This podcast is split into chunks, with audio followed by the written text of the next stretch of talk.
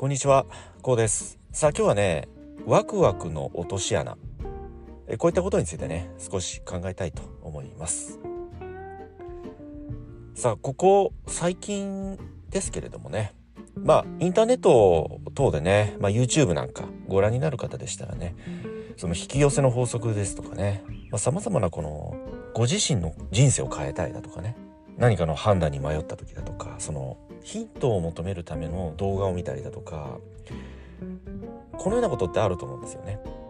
まあそういった時によく言われますのがねワクワクする選択をしていこうワクワクする方向へ進んでいこうこういったことってよく言われますよね。心が躍りワクワクする選択をしていく。まあ、これってとても僕自身個人的にもとても素晴らしい選択だと思うんですよね。その自分自身をね客観視できているといった一つの証明でもあるしとてもいい選択だと思うんですよ。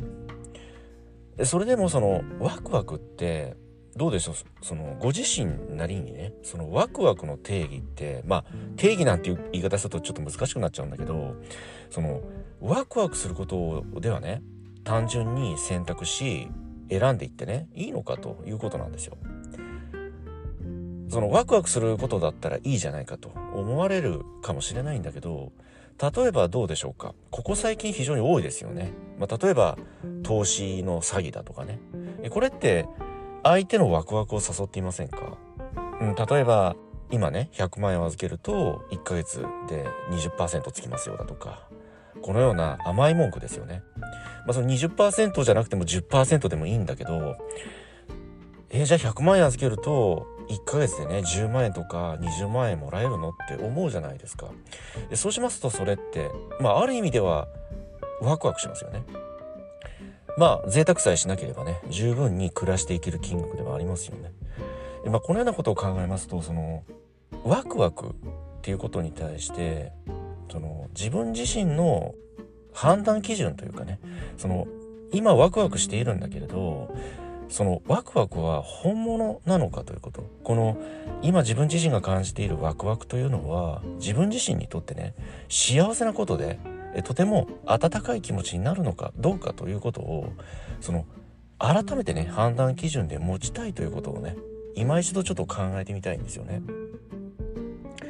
当然楽しいと思えることやワクワクすることってそれはやってみたらいいと思うんだけどその行動一つってやはりその結果って自己責任でもあるわけじゃないですか。まあ、そのようなことを考えますとそのワクワクといったその一時的な心の高揚というかね感情の高ぶりこういったものに100%ね身を委ねてしまうというのはまあいささか少しばかりね危険が伴うということでもあるわけなんですよね。まあ、それが例えば擦り傷程度のね、えー、まあ絆創膏を貼れば治る程度の怪我ならまだいいんだけどそれが、まあ、例えば自分自身全財産をはたいてね、まあ騙されてしまっただとかこういうことって世の中非常に多くあるわけじゃないですか。連日のニュースなんかでもね必ず出てくるような内容でもありますよね。まあ、このようなことを考えますとそういった被害に遭われた方ってその自分自身の一時的なその心の高揚感情の高ぶりいわゆるそのワクワクしたものに乗せられてしまった結果でもあるわけですよね。当然その自己責任であるからまあ当然そこからね学びというものを得ていくわけなんだけど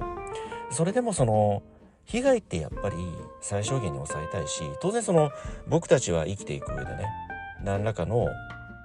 まあ痛みというかね失敗を繰り返しながらその失敗というものをね軽減する術を覚えていくわけでもあるんだけどやっぱりその身を滅ぼしてしまうほどの被害を出さないためにもねその安易な感情の高ぶり心の高揚感にはやはり気をつけたいということでもあるわけなんですよね。ではこのワクワクってじゃあ飛び乗っちゃいけないのかということなんですけど当然その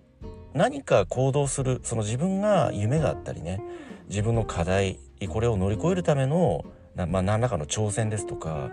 これはやっぱりその自分のまずテンションを上げなきゃいけないですよね。そのテンションを上げるためには当然その学びというものがその事前の勉強というものが僕必要だと思うんですよ。ある程度のね。その車の免許でもそうですよね。いきなり自動車って無免許で走り出したらまあ何らか事故を起こすと思います。まあその事故の程度はあれどねやはり何らかのトラブルですとか事故をね起こしてしまうものなんですよね。それは運転というものに対する知識であったり技術が伴っていないからですよね。ともするならやっぱりそのワクワクといった一つのまあ指針ですよね。何かを選ぶ際の指針。えこういったものに対しても何らかのその自分なりのね基準物差しというものを持ちたいということなんですよね。そのためには日々のやっぱり学び、うん、これは外せないと僕はねこのように考えているんですよね。ではその学びってどういうことですかっていうと、まあ、これは人にもちろんよるんだけど、まあ、それは読書の方もあるだろうし、まあ、YouTube なんかね動画を見て学ばれる方また実際にセミナーですとかね講座に出かけて学ばれる方様々かと思うんだけどやっぱりこう自分自身が常にまだまだね未熟であるんだと一つのこう謙虚な気持ちを持つ。ということがねまず第前提としてね必要であるということ。そしてまだまだ自分自身にはねこの世の中知らないことだったりわからないまだね、未開の知識なんかがまだまだこの世の中にはね多くあるんだと。このように非常に謙虚な気持ちを持ってねご自身が必要と思われるピンときたものをねまず学んでいくということがね、えー、このワクワクといった一つのね感情心の高揚感に対して一つのその判断基準うん、物差しを自分なりの物差しを持つといったね、えことに、まあ、一つの大切な要素になってくるとこのようにね、え考えております。まあ、僕の場合ですとやっぱり読書なんですよね。うんまあ、特に大好きなのが、まあ、松下幸之助さんの書籍はね大好きでほとんど読んでいると思います。まあそのね松下幸之助さんのみならず広く多くのねジャンルを僕は読書をねします。それもまあ特に決めてはいません。書店へだいたい週1回出かけてピンときたもの心に響いた書籍をね買ってそれをとにかく読むということを、ね、しています。やっぱりその自分の心に響く本ってまあよく言われるのが書店を歩いているとその書籍のね表紙がパンとこう目に入ってくるっていうかねもう手に取らずにいられないぐらいの感覚を覚えるわけなんですよ。それってその自分自身がおそらくこれ必要としている知識なんだろうなってこんなように考えるんですよね。それは一期一会でもあるし非常に大切な出会いだと僕は考えています。そしてそのような本が例えば1冊の方もあるだろうし2冊3冊5冊と見つかってくる方もいらっしゃると思います。それ、まあ、できましたらねまあ、経済的に許す範囲であれば、まあ、全ての書籍ぜひね買っていただきたいんですよね。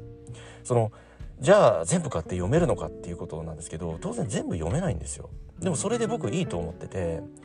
まあよく積み本なんて言いますよね。その買ったけど読まずに積んであるみたいな。そういう本って僕も結構あるんですよ。